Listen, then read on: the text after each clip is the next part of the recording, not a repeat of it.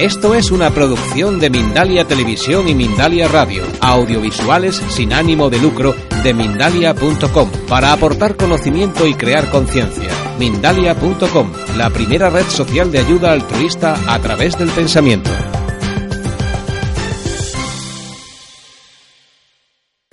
Tenéis dos textos en la mano. Uno que se llama Textos Introductorios a la reunión de plenilunio y el que tenéis debajo ese es, mm, como veis en el encabezado, más específicamente referido a la que es eh, la nota clave y el significado astrológico esotérico espiritual de la constelación de cáncer, que es por donde está transitando en este momento el Sol.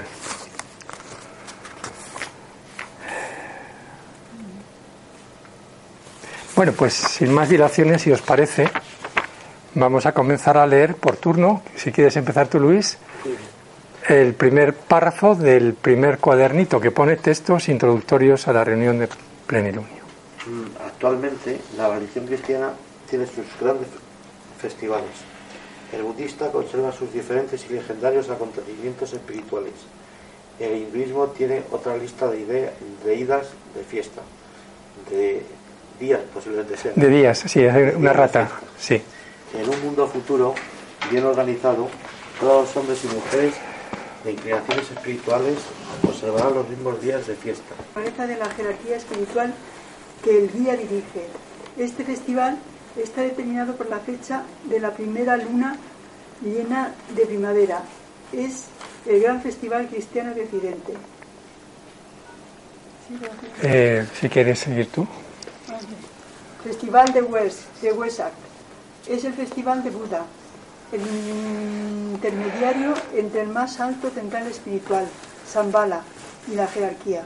Buda es la expresión de la sabiduría de Dios, la encarnación de la luz y el indicador del propósito divino. Este festival se fijará anualmente con relación a la luna llena de mayo, como sucede actualmente en el Gran Festival de Oriente. Muy bien. Si quiere seguir usted. Festividad de Buena Voluntad, Día Mundial de la Invocación. Este será el Festival del Espíritu de la Humanidad, también de buscando conformidad con su voluntad y dedicado a la expresión de rectas relaciones humanas. Será fijado anualmente en relación con la luna llena de junio. Será el día en el que se reconocerá la naturaleza espiritual y divina de la humanidad. Durante dos mil años, Cristo ha representado a la humanidad en este festival y ha permanecido ante la jerarquía y a la vista de Zambala como el hombre Dios, el conductor de su pueblo, y el primogénito entre muchos hermanos. Ron 8 de Cada año, en esta fecha, Cristo predica el último sermón de Buda ante la jerarquía reunida. Será, por lo tanto, un festival de invocación y petición, de una decidida aspiración hacia la fraternidad y de una unidad humana y espiritual y representa el efecto producido en la conciencia humana por el trabajo de Buda y Cristo. El libro de la reaparición de Cristo de Alice eh, editorial Sirio, 1887, página 183. 183 gracias. Muy bien, muchas gracias. ¿Se quiere seguir usted?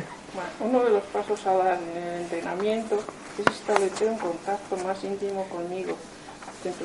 Vuestro instructor tibetano debe intentarlo, sin tener ideas preconcebidas respecto a los resultados, si se quiere obtener alguno objetivamente. Pueden ser percibidos solo por mí o constituir para ustedes ciertos conocimientos específicos a unos fenoménicos. No indico los resultados de la actividad porque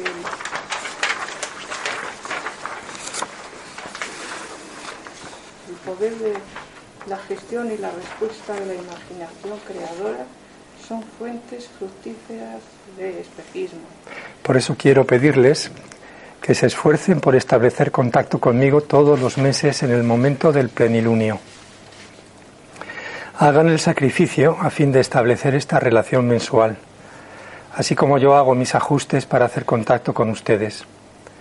Quisiera acentuar la necesidad de que mantengan la idea de este contacto durante los tres días previos a la luna llena con aspiración y confianza, y luego, en los tres días posteriores, con expectativa. Tú, si quieres, puedes leer también, pero es voluntario, ¿eh? también la importancia primordial de hacer de esto una actividad grupal con sus condiscípulos y conmigo, porque solo de acuerdo a la medida en que traten de hacer este contacto como discípulos de mi grupo, así será el éxito. Vale, gracias.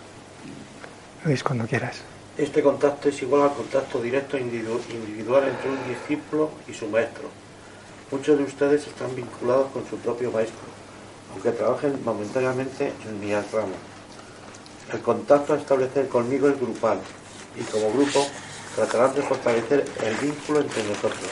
Por lo tanto, este acto de servicio grupal debe prestarse en forma altruista y sin esperar nada personal. Debido a la presión del tiempo y al servicio urgente, soy uno de los varios instructores que se comprometieron a mantener durante los próximos años 12 horas disponibles antes del plenilunio de cada mes para establecer contacto con sus discípulos, de modo que en cualquier momento durante estas 12 horas puedan los seguidores del mundo y los discípulos intentar llegar hasta nosotros. Esto facilitará en cierta forma su trabajo porque no necesitan tener en cuenta la hora exacta de la luna llena, salvo que fuera fácilmente posible. Se puede seguir usted si quiere. Prestar servicio en el mundo en estos días requiere una constante presión y atención, y el trabajo es muy arduo. Quizás no siempre sea posible hacer el acercamiento en la hora exacta de la luna, aunque siempre a esa hora, silenciosa internamente, pueden elevar su corazón y sus ojos al eterno, pero pueden acercarse en algún momento durante las 12 horas anteriores. Cuando lo hagan correctamente, me encontrarán esperando. Cumplan con su trabajo, con clara con corazón amoroso y con amor comprensivo. Entonces mucho podrá realizarse. Pues si quiere seguir usted. La meditación del alma es de naturaleza rítmica y cíclica, como, lo que es todo en el cosmos. El alma respira y su forma sirve por ello. La naturaleza rítmica de la meditación del alma no debe pasar por alto en la vida del aspirante. Hoy el flujo y el reflujo de toda naturaleza y en la manera del océano vemos lo maravilloso representación de una ley eterna a medida que el aspirante se ajusta a las mareas de la vida del alma. Empieza a darse cuenta de que existe un constante flujo, revitalización y estímulo, seguido por el reflujo inevitable y seguro de las inevitables leyes de la fuerza. Este flujo y reflujo pueden verse actuar, en los procesos de la muerte de la reencarnación y también en la totalidad del proceso de las vidas del hombre, porque algunas vidas son aparentemente pasivas, intrascendentes, lentas e inertes, pero desde el ángulo de la experiencia del alma, mientras que otras son vibrantes, plenas en experiencia y desarrollo. Esto deben recordarlo todos los trabajadores cuando procuran ayudar a otros a vivir correctamente. Se hallan ellos en el reflujo o están sometidos a la afluencia de la energía del alma. Estos impulsos cíclicos que alternan con penosa rapidez son también más frecuentes, rápidos y fuertes en la vida del discípulo que en la vida del hombre común. Algo muy importante para nosotros. La conocida experiencia del místico en la montaña y en el valle es solo una forma de expresar este flujo y reflujo. A veces el discípulo camina en la luz del sol y otras en la oscuridad. Otras conoce la alegría de la plena comunión y nuevamente todo parece oscuro y estéril. En ocasiones su servicio es una experiencia satisfactoria y fructífera y cree que realmente puede ayudar, pero en otros casos siente que no tiene nada que dar y que su servicio es estéril y sin resultado. Hay días en que todo lo ve claro y tiene la sensación de estar en la cima de la montaña, contemplando un paisaje bañado por el sol, donde todo se presenta nítido ante su. Sabe y siente que es un hijo de Dios. Sin embargo, después desciende las nubes, pierde toda seguridad y parece no saber nada. Camina a la luz del sol. Está, está abrumado por la luminosidad y el calor de los rayos solares y piensa cuánto tiempo durará esta experiencia desigual y este violento alternar de los opuestos. No obstante, una vez captado el hecho y observado el efecto de los impulsos cíclicos y de la meditación del alma sobre su naturaleza forma, se le aclara el significado, comprende que el aspecto forma falla en resplandor y su reacción a la energía es dispareja. Entonces aprende que cuanto pueda vivir en él, en la conciencia del alma y alcanzar a voluntad esa altitud elevada, si se puede expresar así, las fluctuaciones de la vida forma ya no le afectarán. Una apreciación de los pensamientos mencionados debería dar al aspirante cierta comprensión del valor de su trabajo de meditación, en tanto que la idea de la respuesta cíclica al impulso del alma se halla detrás de las actividades de la meditación matutina, del recogimiento de energía y de la recapitulación vespertina. En los aspectos de la luna nueva y la luna llena tenemos un mayor flujo y reflujo. Recuerden esto. En el nuevo ciclo vendrá a finalizar la guerra, la realidad de la existencia, la jerarquía y el trabajo de los maestros por intermedio de sus discípulos debe ser llevado al conocimiento del público. Los discípulos de todas partes presentarán al mundo acrecentadamente el plan jerárquico para lograr la fraternidad, la vida y la inclusividad espirituales.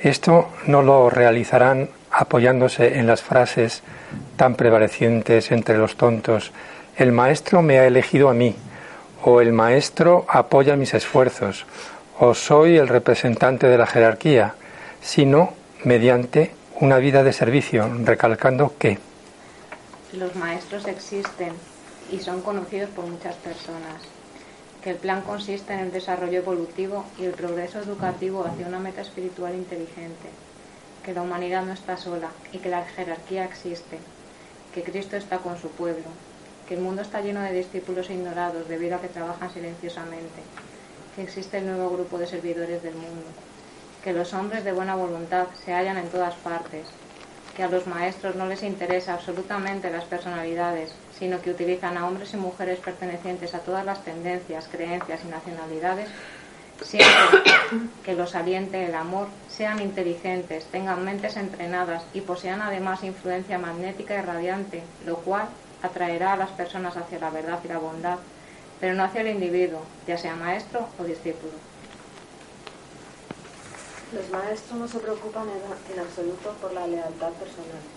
Están exclusivamente dedicados a aliviar el sufrimiento, a promover la evolución de la humanidad y a indicar los objetivos espirituales. Ellos no esperan el reconocimiento de su trabajo ni la alabanza de sus contemporáneos, sino solo el acrecentamiento de la luz en el mundo y el desenvolvimiento de la conciencia humana. Muy bien. Este es el primer texto podéis conservarlo, el que lo quiera, si lo quiere llevar a casa a alguien, pues lo podéis conservar. Y ahora... Has visto cómo lo citaba ahí, ¿verdad? Sí, me he acordado de ti cuando hemos pasado. De una manera no general como yo lo había puesto. Claro, por esto digo que es una parte, un aspecto, un aspecto parcial de todo lo que es la, el resto. Aunque si fuéramos poniendo nombre y apellidos y caras a ese misterioso, enigmático y anónimo nuevo grupo, pues probablemente conoceríamos muchas de ellas, ¿sabes? Pero la clave consiste en que no se puede decir o no se debe decir quién o yo soy, como acabamos de leer, sino que eso lo tiene que demostrar esa persona de ese nuevo grupo a través de los actos del servicio y no a través de sus declaraciones. Ahora vamos a leer hasta las seis y media, que quedan diez minutos, el segundo texto, que es, eh, como veis, relativo ya específicamente a los aspectos espirituales y esotéricos de la constelación de cáncer. No sé por dónde nos hemos quedado. ah, tú no tienes. Entonces te doy uno. Gracias. Y, vamos por Luis, me parece, ¿no? Ah. Me parece que era Luis. Pues cuando, si quieres Luis, empezás. introductorio para la reunión de meditación del preligurio de cáncer. Nota clave. Construye una casa iluminada y en ella moro. La lección del trabajo. A cáncer se le llama el cangrejo y los griegos nos dicen que fue el cangrejo que fue enviado por Hera a morder el pie de Hércules. De nuevo, nos encontramos en ese símbolo con el vulnerable talón de Aquiles.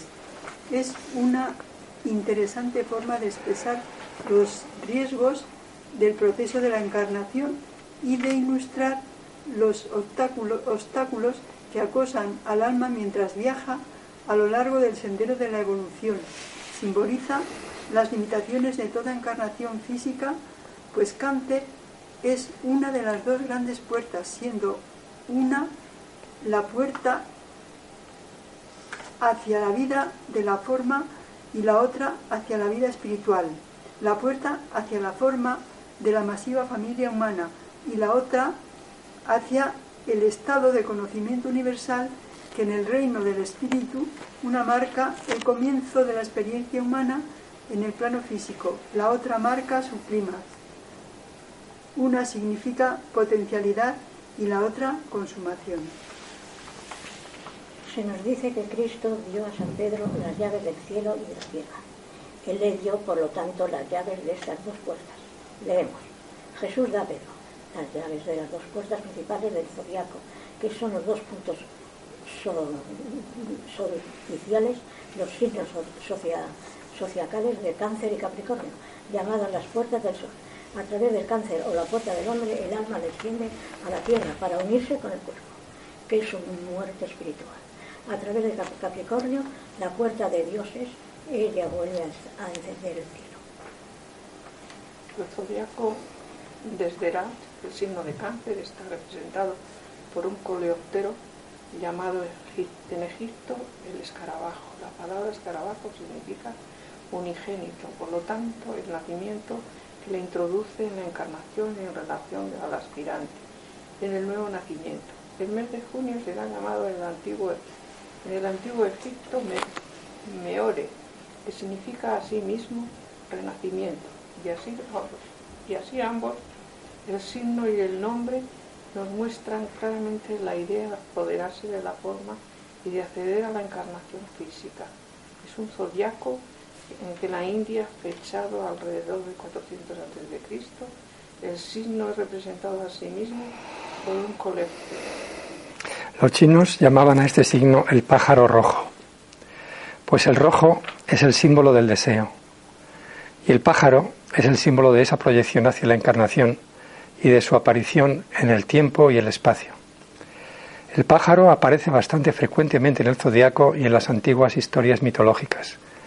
Hamsa, el pájaro de la tradición hindú, el pájaro fuera del tiempo y del espacio, se relaciona igualmente con la manifestación de Dios y el hombre.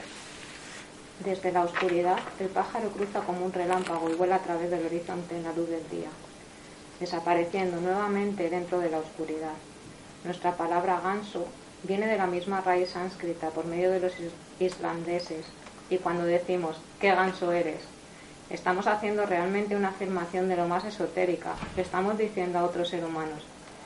Eres el pájaro fuera del tiempo y del espacio, eres el alma que toma forma, eres Dios encarnado. El cangrejo vive mitad en la tierra y mitad en el agua. Es por lo tanto el signo del alma morando en el cuerpo físico.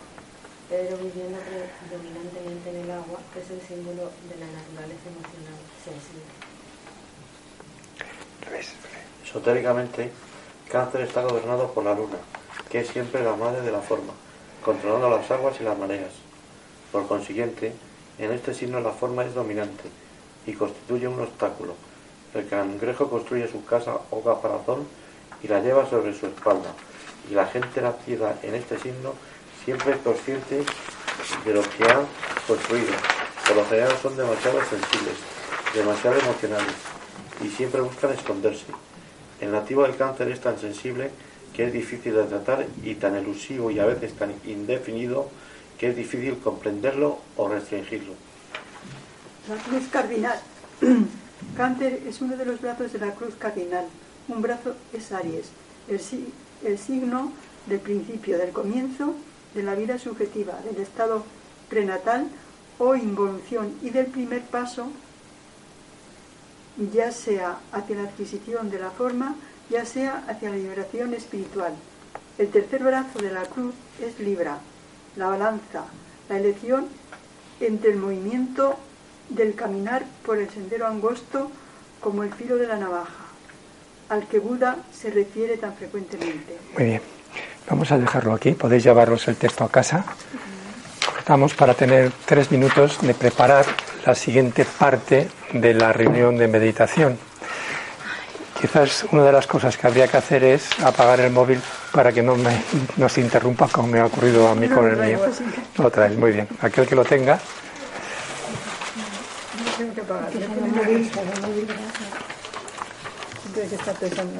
Y ahora recordamos, como habitualmente hacemos, las normas tan sencillitas de meditación que son comunes prácticamente a, a todas las escuelas que hablan un poco de meditación. Y cada una de estas reglas, a pesar de su sencillez, tiene su fundamento y su significado y su razón de ser. Una de ellas es que los dos pies deben de estar apoyados en el suelo. Eso implica que no se cruzarán las piernas, lógicamente. Las manos se suelen colocar sobre los muslos hacia arriba muchas veces o hacia abajo, según sea vuestra costumbre. La columna vertebral debe estar recta, pero sin tensión, porque si tenemos la columna recta y estamos realmente muy tensos, nos va a impedir. Tenemos que estar lo más cómodo y relajados posibles, pero la posición vertical de la columna también es importante. La respiración se convierte en algo rítmico, tranquilo y natural, porque habréis comprobado probablemente en otras sesiones de meditación que ella misma se ajusta, siguiendo un poco con el símil del texto que hemos leído, a las mareas de la vida de la meditación. Así que hay que dejarla que ella sola se vaya ajustando sin forzar nada. En algunas ocasiones, cuando la meditación es profunda y en algunas personas, esta respiración se puede convertir en muy potente, muy intensa, pero en otras ocasiones es al revés, se convierte en algo muy sutil y muy ligero y apenas perceptible. Así que mientras que no estorbemos a todos los demás, dejar que la respiración vaya un poco colocándose a sí misma individualmente, cada uno tiene su propio ritmo. Y como solemos decir, quizás el último requisito es la máxima tensión espiritual, pero no física. Y para explicar un poco qué significa tensión espiritual es decir, voy a dar lo mejor de mí en este ratito que vamos a hacer la meditación, no para nada personal o para beneficio personal, porque como sabéis estas meditaciones se hacen en beneficio del el mundo,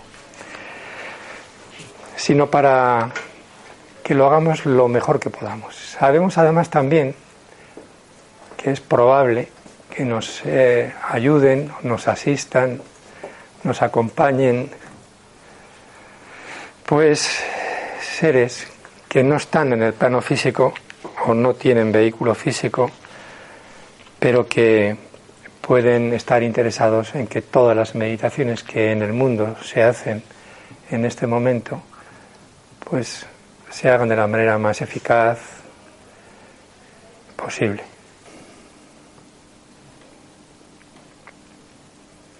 Aproximación a la jerarquía en la luna llena.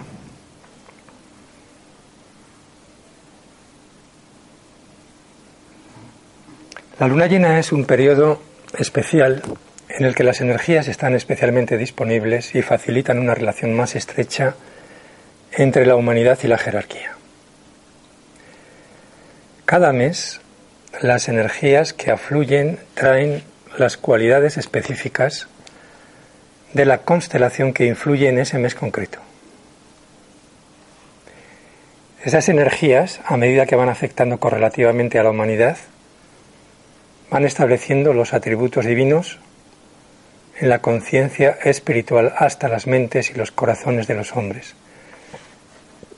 Y de esa manera se fortalece el vínculo que une al reino humano con la jerarquía, el reino de Dios. Tanto las personas individualmente como los grupos y la propia humanidad en su conjunto pueden comenzar a hollar el sendero del acercamiento. En el momento de estos acercamientos, siempre que el contacto se lleve a cabo en forma grupal, se pueden contactar, captar y utilizar energías con las que normalmente no solemos contactar. De esta manera, el grupo y la humanidad se enriquecen y se vitalizan.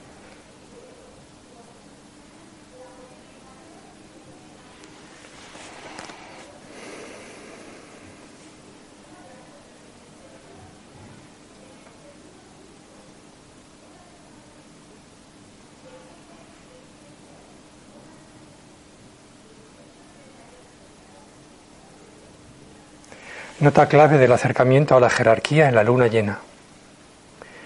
Aquel que vuelve su rostro hacia la luz y permanece dentro de su esplendor queda cegado para los asuntos del mundo de los hombres.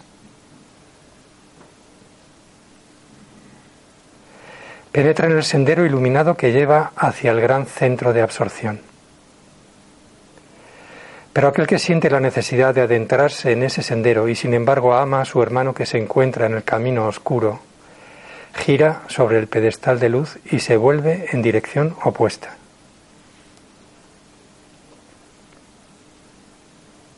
Vuelve su rostro hacia la oscuridad.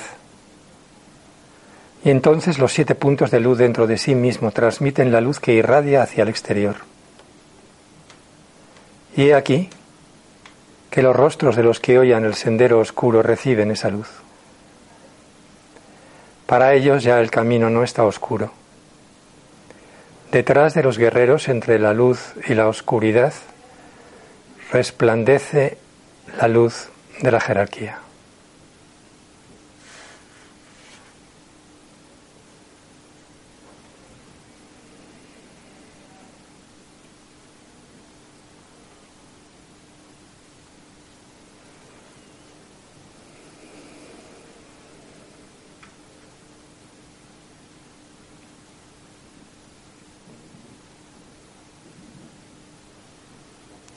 Meditación. Dejar entrar la luz.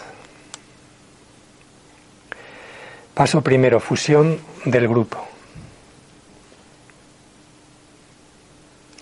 La fusión del grupo la realizamos mediante la entonación del siguiente mantra que podemos repetir voluntariamente en voz alta. Un mantra que pretende afirmar la realidad de nuestra fusión como grupo e integración en ese grupo mayor que denominamos nuevo grupo de servidores del mundo. Un grupo mundial de servidores que en estos momentos del ciclo evolutivo planetario está mediando entre la jerarquía espiritual y la humanidad.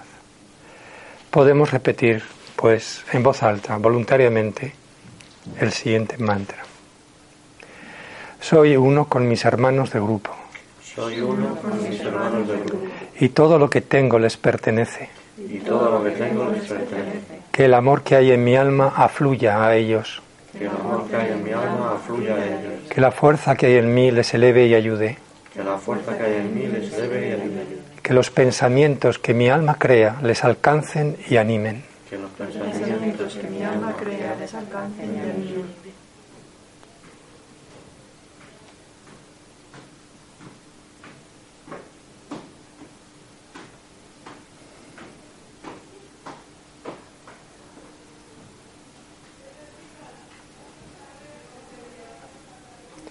Paso 2. Alineamiento. En el alineamiento utilizamos la visualización creadora. Una facultad divina de nuestra mente humana. Y con ella vamos a proyectar una línea de energía iluminada desde nuestro grupo hacia la jerarquía espiritual del planeta, el corazón planetario, el gran asrama de Sanat Kumara. Y luego de allí hacia el Cristo, situado en el corazón de esa misma jerarquía, para extender desde él la línea de luz hacia Shambhala, el centro donde la voluntad de Dios es conocida. Y luego permaneceremos como grupo situándonos en la periferia de ese gran asrama que es la jerarquía, abiertos y receptivos a las energías extraplanetarias de la constelación de cáncer que ahora está disponible. Proyectamos pues una línea de energía iluminada desde nuestro grupo hacia la jerarquía espiritual del planeta.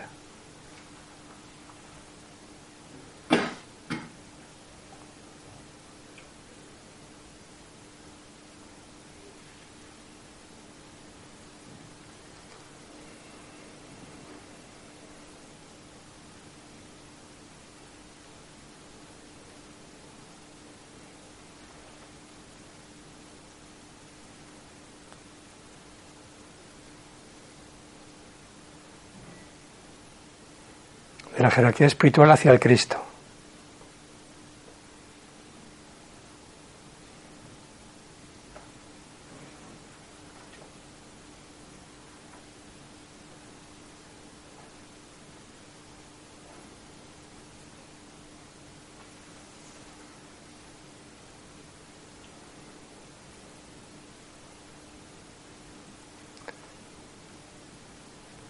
Del Cristo extendamos la línea de luz hacia Shambhala.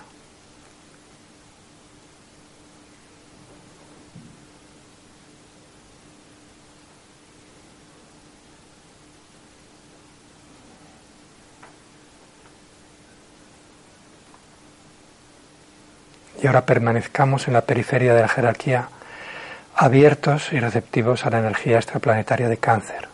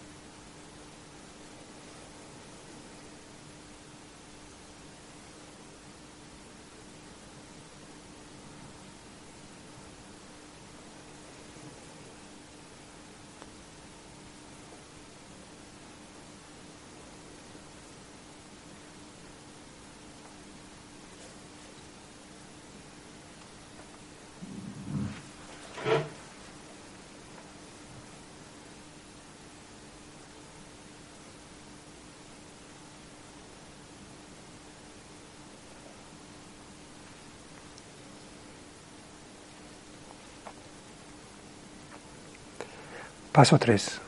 Intervalo superior. Enfocados en la luz de la jerarquía, el centro cardíaco planetario, mantengamos ahora nuestra mente en actitud contemplativa, abierta a la luz y al amor divinos que tratan de manifestarse en nuestra tierra.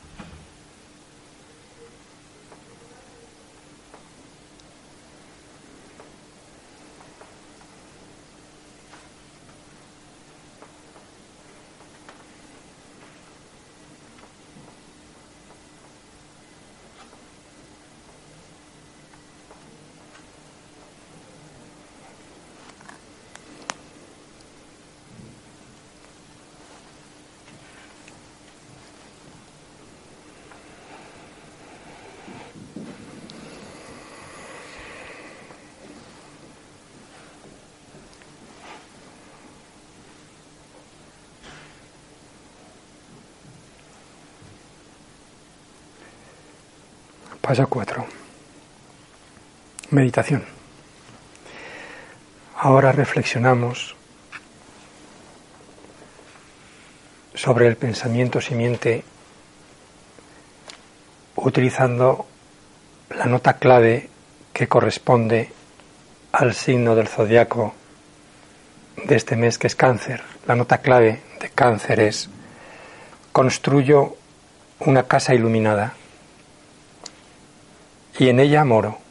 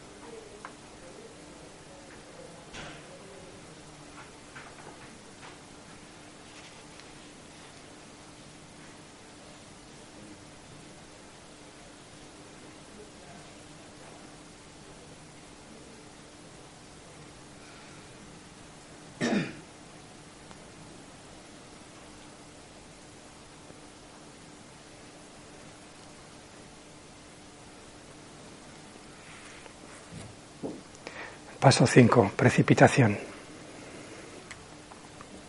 Aquí volvemos a utilizar la imaginación creadora. Y con ella visualizamos la triple energía divina de luz, amor y voluntad al bien, fluyendo por todo el planeta y anclándose en la Tierra a través de los centros planetarios, preparados en el plano físico por medio de los cuales el plan divino puede manifestarse. Nueva York, Londres, Ginebra, Darjeeling, Tokio. Utilizamos una progresión descendente del amor divino, una precipitación de energía desde Shambhala a la jerarquía, de la jerarquía al Cristo, del Cristo al nuevo grupo de servidores del mundo, de este grupo a los hombres y mujeres de buena voluntad y por último hacia los mencionados centros físicos de distribución. Visualizamos pues la triple energía divina de luz, amor y voluntad al bien, precipitándose desde Shambhala a la jerarquía.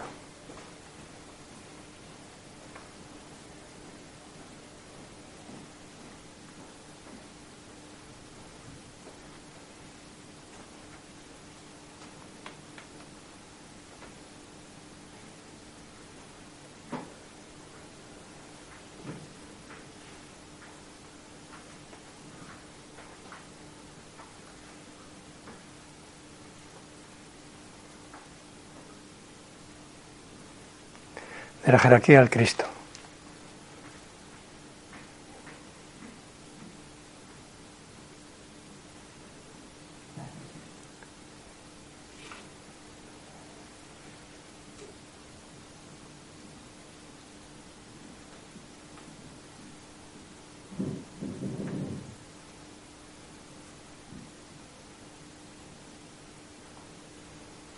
del Cristo al nuevo grupo de servidores del mundo.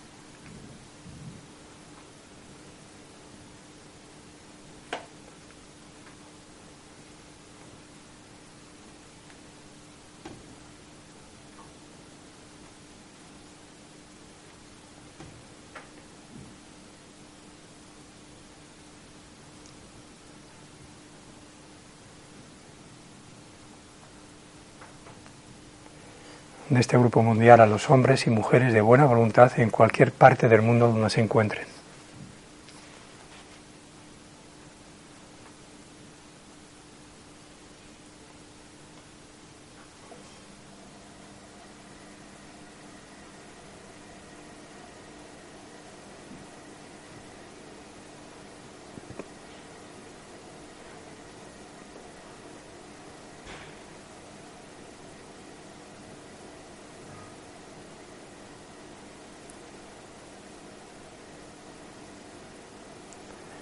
Los hombres y mujeres de buena voluntad a los centros físicos de distribución.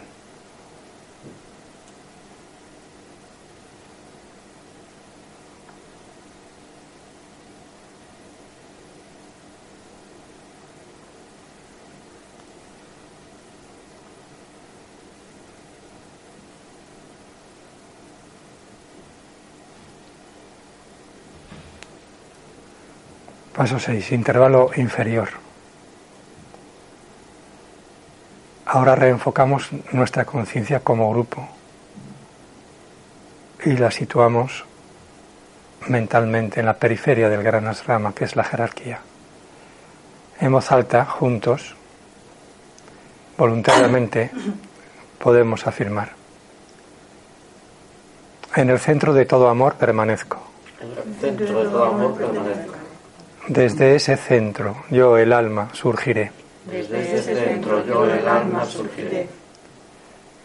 Desde ese centro yo el que sirve trabajaré. Desde ese centro yo el que sirve trabajaré.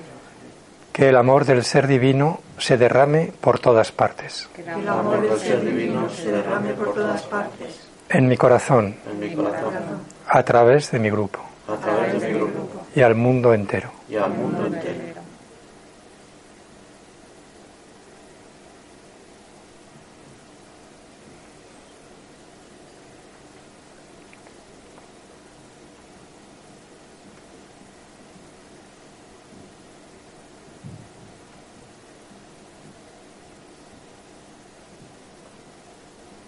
Ahora, de acuerdo con el grado de comprensión de este acto y de las responsabilidades que cada cual quiera libre y voluntariamente asumir, visualizar brevemente el trabajo inmediato a realizar por cada quien a fin de facilitar y establecer el sendero de luz necesario para la llegada de Cristo.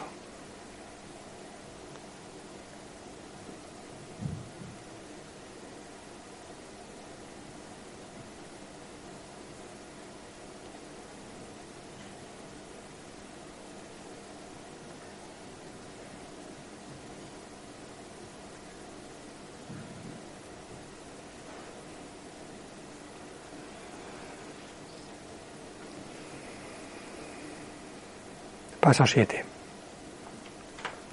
Distribución. La distribución la realizamos por medio de la entonación de la gran invocación.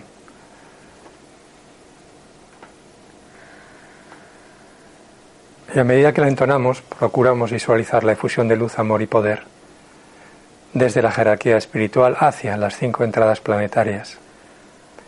Nueva York, Londres, Ginebra, Darjeeling, Tokio, produciendo como efecto la iluminación de la conciencia de toda la raza humana. Terminamos con un triple om y nos retiramos en silencio. Para sincronizar el ritmo, sobre todo si hay alguien que no conozco el texto, puedo decir una frase y a continuación repetirla a vosotros. La gran invocación desde el punto de luz en la mente de Dios, Desde el punto de luz en la mente de Dios. que afluya luz a las mentes de los hombres, Que afluya luz a las mentes de los hombres. que la luz descienda a la tierra, Que la luz descienda a la tierra.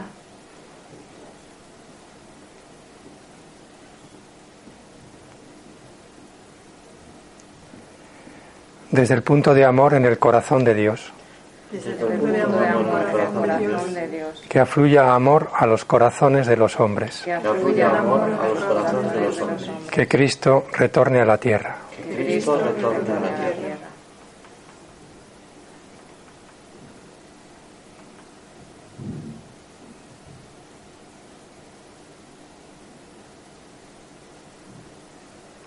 Desde el centro donde la voluntad de Dios es conocida. Desde el centro donde la voluntad de Dios es conocida.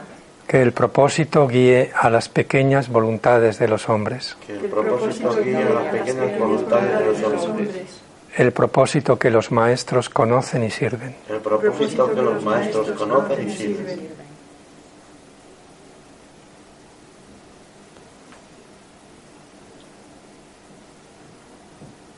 Desde el centro que llamamos la raza de los hombres. Desde el centro que llamamos la raza de los hombres. Que se realice el plan de amor y de luz. Que se realice el plan de amor y de luz. Y selle la puerta donde se halla el mal. Y selle la puerta donde se halla el mal.